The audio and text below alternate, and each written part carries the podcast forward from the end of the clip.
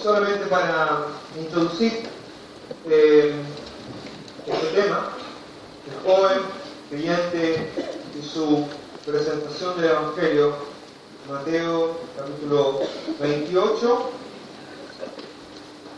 Mateo 28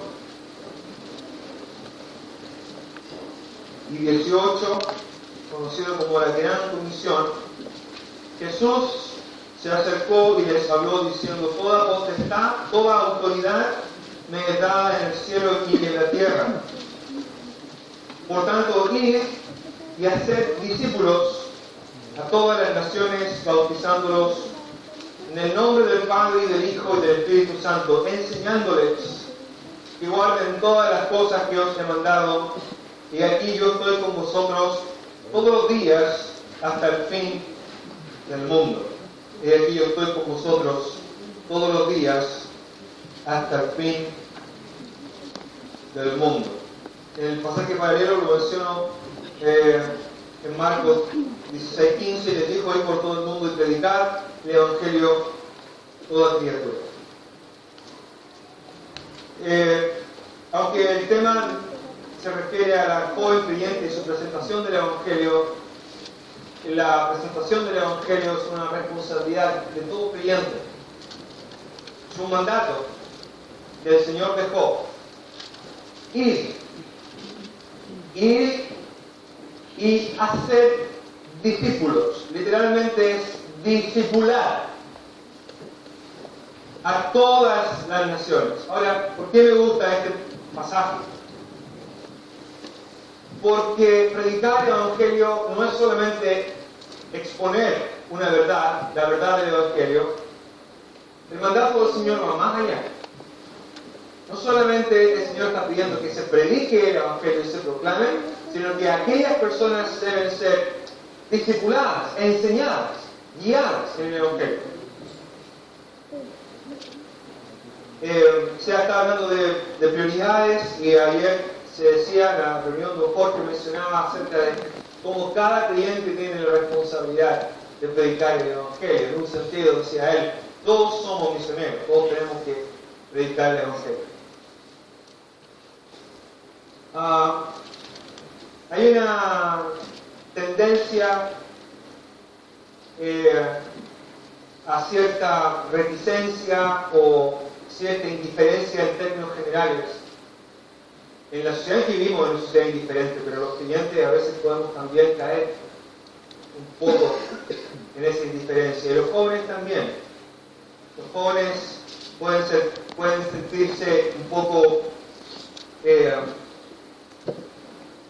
rechazados, a lo mejor se van a sentir un poco solos, ahí donde están, un poco inhibidos, cohibidos, restringidos, pero espero que esta reunión y toda la conferencia nos ayude a todos nosotros y también a, la mayoría de los que están aquí, que son jóvenes, en su presentación del Evangelio. Y vamos a ver que hay básicamente dos maneras de presentar el Evangelio. La primera tiene que ver, por lo que acabamos un poco de leer, tiene que ver con la boca.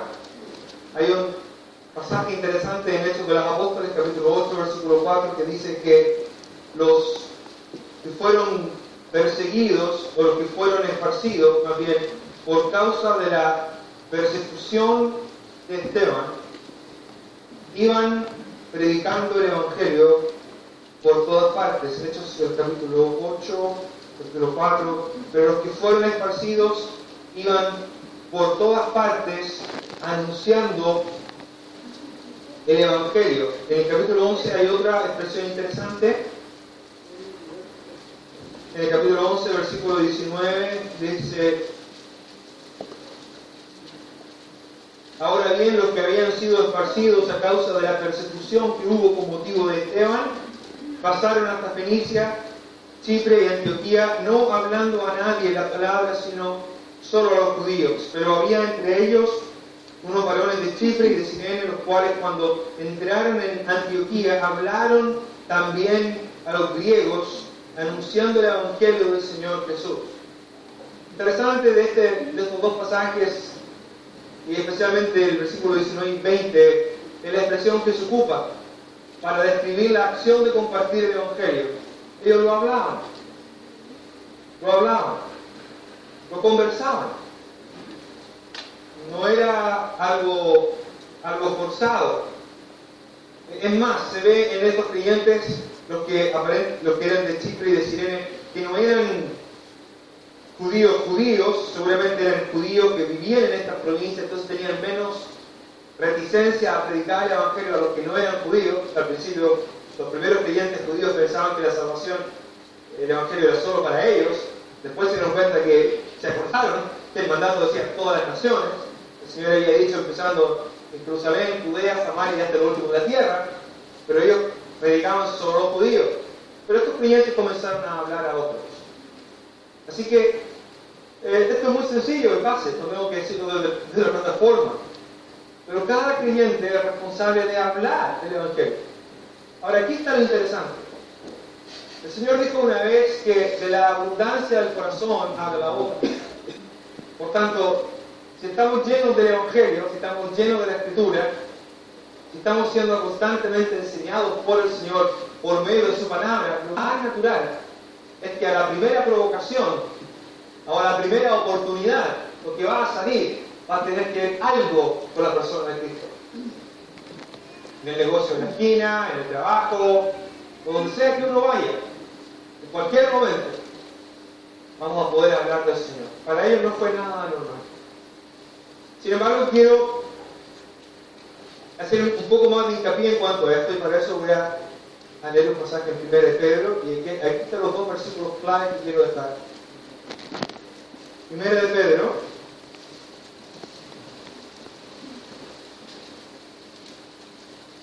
capítulo 3, versículo 14.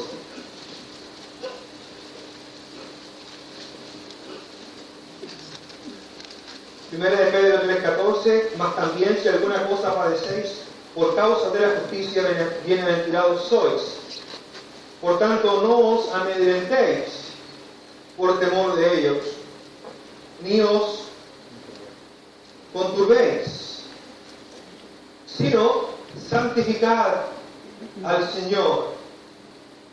Eh, santificad a Dios el Señor en vuestros corazones y estad siempre preparados para presentar defensa,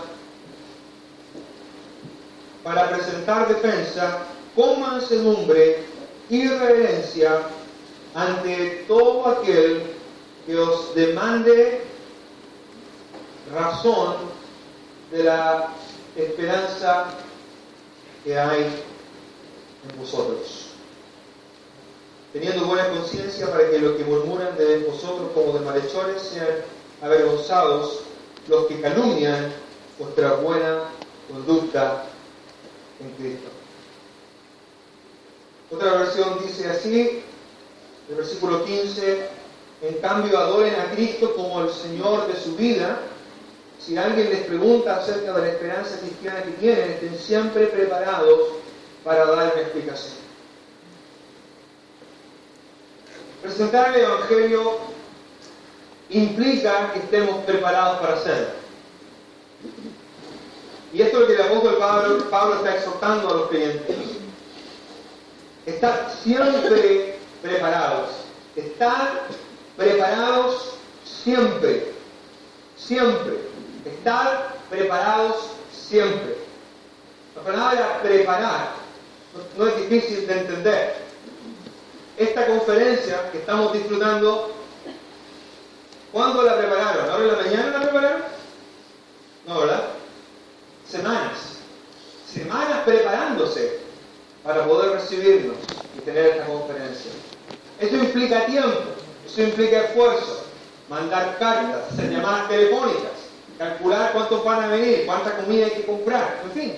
Prepararse implica esfuerzo, implica tiempo, implica dedicación. Y el apóstol Pablo dice que el creyente debe estar preparado siempre. Debe estar preparado para presentar defensa. Interesante la palabra presentar defensa que Pedro, que Pedro ocupa aquí, es la expresión griega de donde viene es la palabra apología, donde nosotros tenemos apología, un hay libros apologéticos, eso significa la palabra apología, significa defender. Ser capaces de defender nuestra fe, ser capaces de explicar por qué creemos lo que creemos. Y Pablo dice, Pedro dice que debemos estar siempre preparados para presentar defensa. Pedro, qué interesante que él dice y agrega defensa con mansedumbre y reverencia. No es una pelea, no es, no es tratar de ganar el argumento, no es tratar de dejar en ridículo al otro. No es querer uh, parecer o parecer ante los demás que yo sé mucho y los demás no saben nada. Debe ser con mansedumbre, debe ser con humildad, debe ser con reverencia, debe ser con temor. Esa es la idea de la expresión.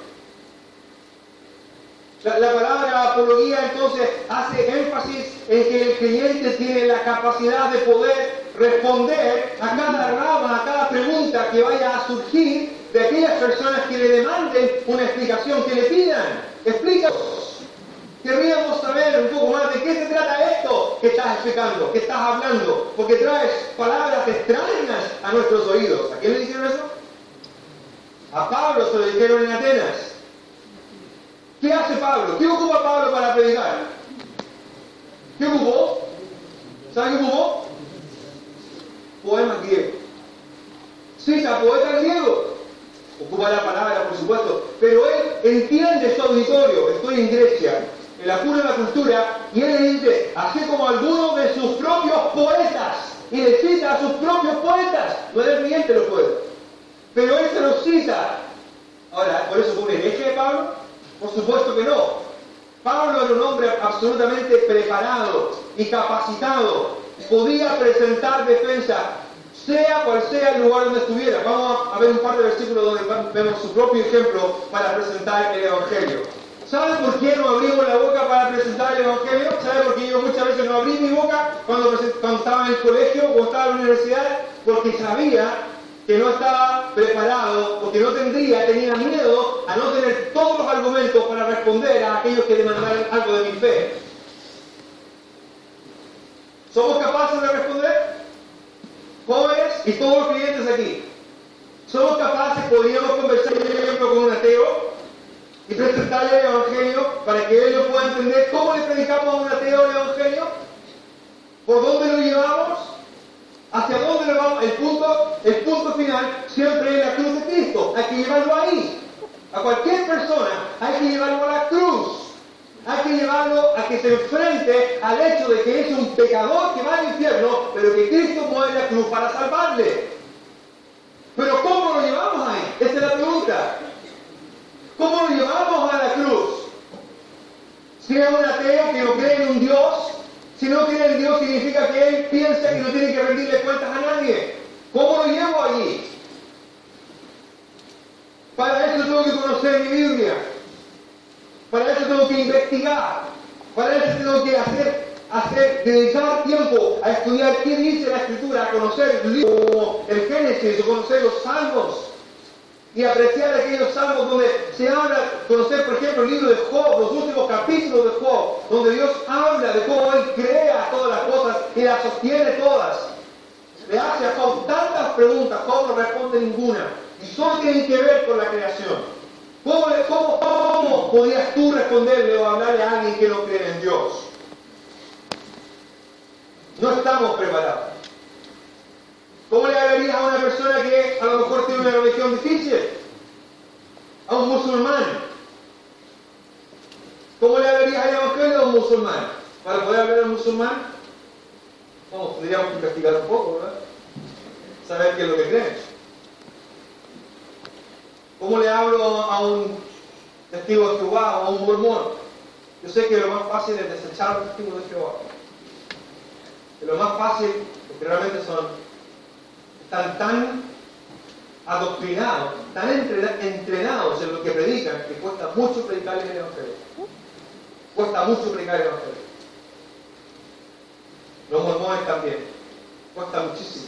¿Cómo le predica el Evangelio a un católico? ¿Puedes predicar el Evangelio a un católico? ¿Cómo estás... Espero que entiendan mi punto. asunto es que para predicar el Evangelio no solamente hay que entregar un tratado o un texto sembrador, lo cual es excelente. Eso es un trabajo que está confirmado, que ha dado fruto. Es un precioso trabajo. Tener tratado, tú puedes tener tratado en, tu auto, te das a que te cuida el auto, o el peaje, donde sea, y entregas un tratado. O en el que vas a un restaurante a comer, le das un tratado a la persona que te atendió o lo que sea o un texto sembrador, o un calendario. Todas esas maneras de presentar el Evangelio son tremendamente, tremendamente válidas. Pero ahí donde estás, o parece que los clientes piensan, que van a la universidad, piensan que los, clientes, los cristianos, son unos tontitos, crédulos, que todos se lo tragan y que no piensan. Los cristianos no pensamos. Eso es lo que la gente piensa. Todos se lo tragan, todos se lo creen. En cambio nosotros tenemos una mente científica, nosotros razonamos, nosotros pensamos, los cristianos no. ¿Los cristianos no razonamos? ¿O los cristianos somos todos puro grito, puro salto y pura alabanza y ¿qué evangelio? ¿Por qué te vas al infierno? Para muchos eso es el mensaje del evangelio. Hermanos jóvenes, prepárense, lean, estudien, investiguen. Hay información, hay buena información. ¿Por qué? Apóstol Pedro, el Señor nos dice por medio del apóstol Pedro que tenemos que estar preparados, tenemos que prepararnos. Es parte de nuestra responsabilidad, es parte de nuestras prioridades. Don Jorge está hablando de prioridades, prepararnos. En la mañana se decía, ¿cómo decía? Que sabemos de todos los temas, parece. Somos expertos en todos los temas. En todos los temas somos expertos menos en el tema más importante. No hay tema, no hay asunto que un cristiano debiera conocer mejor que su propia Biblia. ¿Podríamos predicar el Evangelio? ¿Podrías predicarle a alguien tomarle, por ejemplo, mira, te voy a hablar, hay un libro muy hermoso de la Biblia que se llama Sofonías. Mira, ¿qué es eso? Yo no sabía que se podía aplicar el Evangelio de Sofonías. El Señor Jesús dijo que los profetas la ley y los profetas hablan de Él. Todo apunta hacia Él. Cuando Pablo predicó, Pablo no tenía el romano todavía. Capaz que lo había escrito, pero probablemente no. No tenía el Nuevo Testamento. ¿Qué tenía Pablo? Pablo tenía la ley y los profetas. Miren, veamos un par de versículos en cuanto al ejemplo de Pablo. Hechos capítulo 10. Bueno, miren, antes de, antes de, solamente dos, dos ejemplos, uno de Esteban, porque no solamente está el conocimiento intelectual, no, solamente está la preparación mental de conocer la escritura y poder responder a las preguntas que me hacen. También está la parte espiritual. Estos 6.10 eh, hablando de Esteban, leo otra versión aquí en mi apunte que tengo, ninguno de ellos podía hacerle frente a la sabiduría y al espíritu con que hablaba Esteban. La manera en que Esteban predicaba lo dejó a todos callados. Nadie le podía responder. ¿Por qué? Porque sabía mucho. Bueno, si ustedes ven la iglesia de Esteban, no sé cuántos versículos tiene el capítulo donde hacen una pasada histórica completa de Israel. Completa. ¡Zum! Clase magistral de presentar el Evangelio usando el Antiguo Testamento. Pero no solamente era el conocimiento que Esteban conocía de la Escritura, dice que no podían hacer frente a su sabiduría y al espíritu con que hablaba. Era un hombre que estaba tan controlado y dirigido por el Espíritu Santo que sus palabras tenían una fuerza irrebatible. Cuando Pablo se convirtió, en el capítulo 9 de Hechos de los Apóstoles dice, la predicación de Saulo se hacía cada vez más poderosa y los judíos de Damasco no podían refutar las pruebas de que Jesús de verdad era el Mesías. No podían refutarlo, no tenían cómo contradecirlo. Estaba tan bien preparado, estaba tan capacitado intelectualmente en su mente, conocía la escritura, sabía dónde ir, no estaba 40 minutos tratando de encontrar el libro de Habacuc. Sabía exactamente dónde ir, sabía exactamente qué palabras usar, sabía qué versículo ocupar. Cuando estaban los saduceos, era, era, Pablo era, era, era, era brillante. Está ahí y de pronto se da cuenta que hay dos grupos. Hay saduceos, hay fariseos. ¿Qué tema lanza? ¿Qué tema lanza? La resurrección. ¿Por qué? Porque sabía que eso iba a quitar la atención en, la, en que encontrar culpable a él, iba a generar oposición entre ellos, y los saduceos dicen, no, mira cómo estás diciendo de, de, la resurrección, y los fariseos dicen, no, está bien, está bien, Pablo, bien, dale con la resurrección. ¿Se dan cuenta? ¿Por qué, ¿Por qué es capaz de hacer eso? Porque conocía su entorno, conocía a quien les predicaba, conocía la palabra, estaba lleno de la palabra en su mente, en su corazón, solo había Biblia. La conocía al revés y al derecho y sabía cómo ocuparla. Y cuando está predicando en Damasco, dice que los deja a todos confundidos, no podían refutar las pruebas de que Jesús de verdad era el Mesías. Prueba tras prueba, pasaje tras pasaje, iba presentando, Jesús es el Mesías, Jesús es el Mesías, murió, resucitó, sufrió, de acuerdo a lo que diría el profeta Isaías en el capítulo 53. Él es el, el, la simiente de la mujer que hirió a la serpiente en la cabeza, de acuerdo a lo que el Señor le dijo a Adán y Eva en el huerto de Edén. Él es el, él es el cordero pascual que muere para poder librar, así como el cordero pascual murió ahí en Israel. Él es el carnero que muere en el día del perdón para lograr la expiación o el perdón del pueblo de Israel y pasaría por escritura tras escritura probando que todo apuntaba hacia Cristo. ¿Tenemos esa preparación? ¿O nos salimos de Juan 3.16? ¿O de Juan 5.24? Eso es todo lo que sabemos del Evangelio. Con razón nos comen vivos. Con razón nos hacen pedazos los argumentos.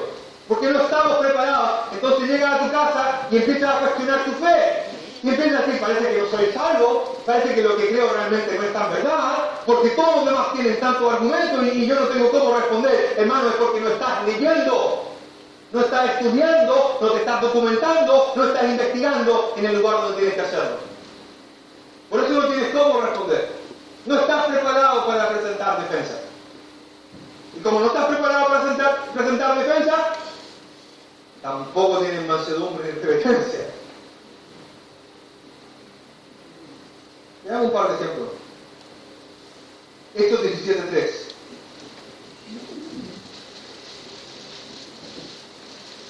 Hechos 17.3. Estoy hablando de la primera manera de aplicar el Evangelio. No dice cuál es la segunda vez. La primera tiene que ver con hablar. Eso es lo que estamos viendo. Tiene que ver con hablar, presentar el mensaje, hablado, defenderlo, presentarlo. Hechos, Hechos, Hechos 17.3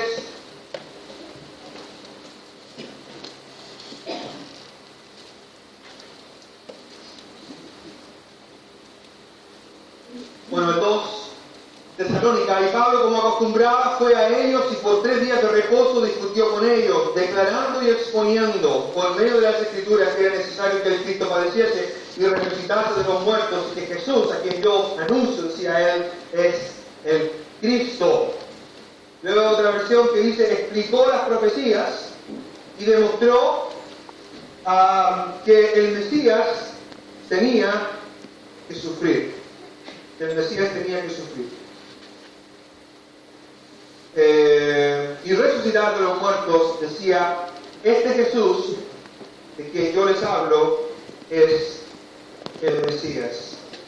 Hay una palabra aquí que es interesante, cuando dice que él explicaba, declarando, que la palabra que se traduce como explicar, declarando y exponiendo. Literalmente las dos palabras que aparecen aquí deberían traducirse explicando y demostrando. Explicando y demostrando. Demostrando. La primera palabra solamente por el tiempo, la, primera palabra literalmente significa abrir, se, se relaciona con abrir, ser abierto y de ahí explicar, explicar. Pablo abría, exponía, ponía la evidencia, abría la escritura. Yo le explicaba anoche a los hermanos donde nos arrojamos, eh, cuando alguien come una, un fruto la granada, por ejemplo, la granada uno ve por fuera, eh, bueno, se ve bonito el color y todo, pero cuando lo abre, aparece todo el fruto que está dentro, y ahí se puede disfrutar. Esa es la idea. Bueno, también la palabra abrir que, aparece aquí se ocupa en el sentido literal para, en Lucas 2, 23 se habla de todo varón que abriere la matriz. ¿eh?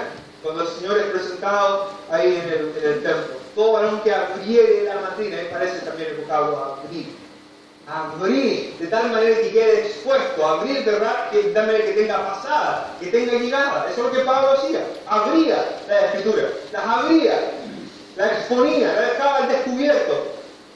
Y la ocupaba para demostrar que Jesús era el Mesías. No solo los predicadores tienen que tener esa capacidad. Hay, hay, por, por, por, décadas se ha pensado que los predicadores son los que tienen que eh, saber solamente de la Biblia. Bueno, sabemos y tenemos que saber porque tenemos la inmensa responsabilidad de estar aquí y entregar la palabra del Señor. Pero eso no quiere saber que no haya hermanos, que no solo quiere decir que los hermanos y hermanas no conozcan su Biblia. Deben conocerla. Deben ser capaces de poder explicar. Ahí está conversando con alguien. Y dice, oh. Mira, ¿por qué no vas ahí al local que está ahí en el campo? Ahí te van a bien. ¿Por qué tiene que decir eso? ¿Por qué no puede explicarle? ¿Por qué no puede contestarle las preguntas? Porque no se prepara. Ahora, un creyente, ¿dónde, ¿dónde recibe esa preparación? Bueno, aquí en la iglesia local, aquí recibe la enseñanza que va a necesitar. Y de manera personal podrá adquirir bibliografía para aprender y prepararse. Otro ejemplo, en Hechos 18.4, tengo que apurarme, 18.4, versículo, Pablo está en Corinto, se mete con Aquila, Priscila, en el 4 dice, del mismo oficio, se quedó con ellos, y el versículo 4 dice, y discutía, y discutía en la sinagoga todos los días de reposo y persuadía a judíos, y persuadía, qué interesante esa palabra, no voy a tener tiempo de explicarla, pero primero dice que discutía, ahora la primera imagen que viene a nosotros con el vocablo discutir es tener una discusión, me parece que están discutiendo. Corremos, están discutiendo. Entonces uno pensaría que barra ahí, argumentando, discutiendo. Falta poco para que se agarren de la barba, porque bueno, no tenía. Pero el vocablo que Pablo ocupa aquí es el verbo de donde viene nuestra palabra diálogo. Y la idea es que él razonaba, razonaba, conversaba, lo hacía razonar, lo hacía pensar. Para eso tenía que estar preparado, tenía argumentos. Y presentaba pruebas, y presentaba la escritura, y presentaba los salmos, y los profetas, y la ley. Dialogaba, conversaba, argumentos, no se quedaba callado decía, no, sé, no, no sé cómo responderte la pregunta. Estaba preparado. Conocía la escritura. Dice, persuadía. Persuadía. Convencía. Convencer, para poder convencer a alguien, ¿qué hay que tener? Que tener, claro, que tener conocimiento y hay que tener argumentos para convencer. ¿Cómo voy a convencer a alguien si ni siquiera yo estoy convencido? Y no es que, no es que estoy diciendo de salvación. Porque conocemos tan poco la Biblia. Hay creyentes que saben tan poco de su Biblia que me, que me sorprende lo poco que saben. Último pasaje en cuanto a esta, porque los 10 minutos que me quedan es para hablar de la segunda manera en que vamos a aplicar el Evangelio o presentar el Evangelio. En Hechos 28, 33,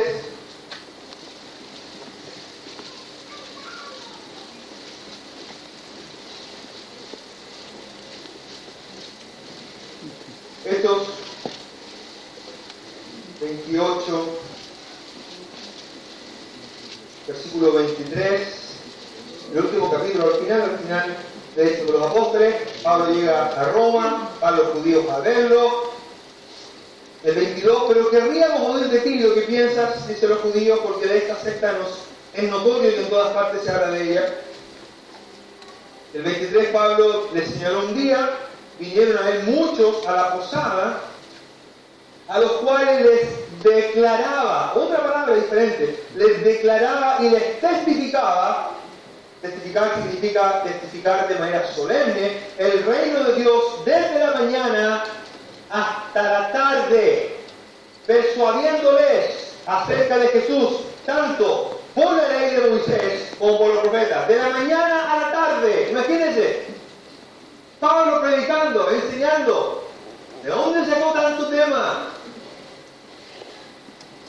Él, yo le faltaba tiempo, lo que le sobraba era Biblia, lo que le faltaba era el tiempo, a nosotros nos pasa al revés. Nos sobra el tiempo y nos falta Biblia. El vocablo que Pablo ocupa, que se ocupa aquí, cuando dice que les, les declaraba, significa explicar, explicar, situar los elementos de una manera que queden a la vista.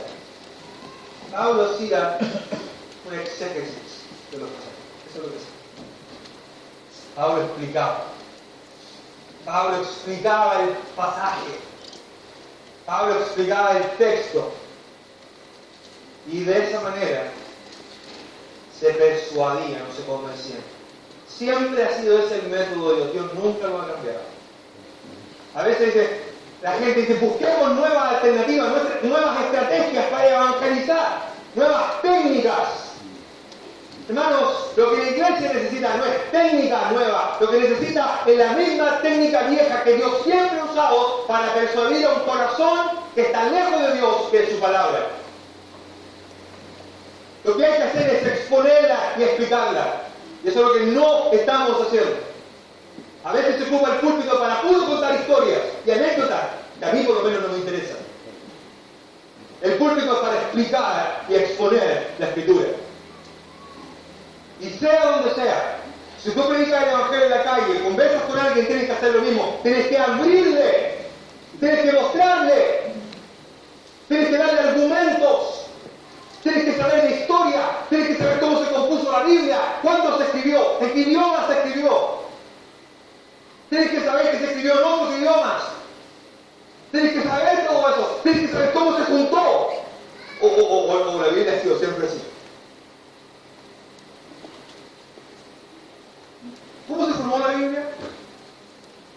¿Por qué tenemos 66 libros y no tenemos los que se llaman deuterocanónicos? ¿Por qué no están aquí? Ay, no sabía eso.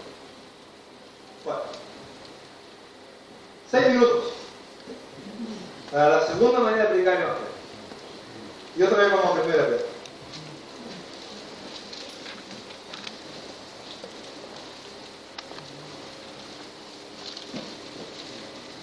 Y aunque aquí el pasaje es específico, yo creo que lo podemos aplicar a todos a los jóvenes y a todos. Asimismo, a vosotras mujeres, ¿por qué dice así mismo? Porque antes ha hablado a los siervos, a los criados. Pareciera que Pedro está simpatizando con aquellos que de alguna manera están más sujetos al abuso. Los criados en esa época las esposas por causa del Evangelio.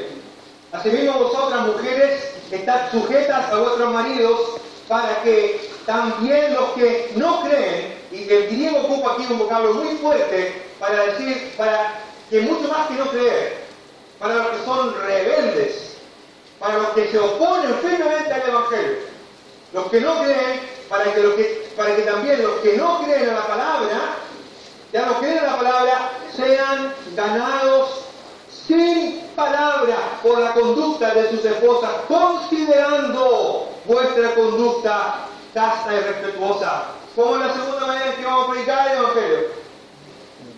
con nuestra vida, con nuestra conducta, cuando las palabras no pueden entrar, cuando las palabras ya no son recibidas, cuando las palabras ya no quieren ser escuchadas, cuando nos dicen, ¿sabes qué? No nos hables más de esto, por favor, quédate callado con tu religión. Entonces alguien dice, bueno, ya hice todo lo que puedo, ya prediqué, así que Pedro dice, no, habían esposas cuyos esposos no eran creyentes, y no solamente no eran creyentes, eran odiosamente oponentes al mensaje del Evangelio. Y Pedro les dice, ¿saben qué? ¿Cómo van a ganar a sus esposos? Con su conducta, una palabra que él ya ha ocupado aquí, mi papá así toda la mañana. Mi hermano Juan y mi papá, lo saben. Y él dice que Pablo, eh, Timoteo desde ejemplo en conducta. Y Pedro ha ocupado aquí ya la palabra conducta, eh, sobre todo en el capítulo 1, en el versículo 15, él dice, sino, sino como aquel que os llamó santo, sed también vosotros santos en toda vuestra manera de vivir, anástrofo. Esta es la palabra, manera de vivir, vuestra conducta. Pedro dice a, estas mujeres creyentes, ustedes pueden ganar a su esposo sin palabras, sin palabras. Y hermanos, esta es la segunda manera en que vamos a predicar el Evangelio. Querido Juan, no estás predicando con tu palabra, pero te voy a decir algo, te están minando todo el tiempo. Te van a estar minando todo el tiempo. Si saben que eres creyente, porque si no saben que eres creyente, están en serio problema.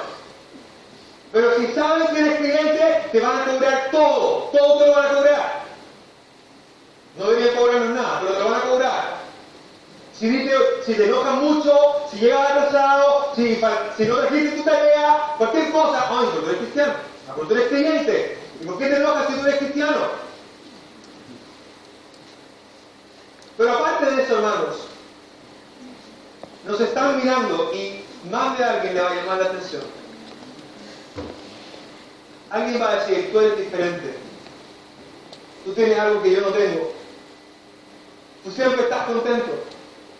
Tú eres de otra manera, tú eres, tú eres, tan, eres tan caballero, tú, ¿por qué eres tan caballero? Usted es señorita, tan señorita, tan femenina, tan diferente a las demás niñas.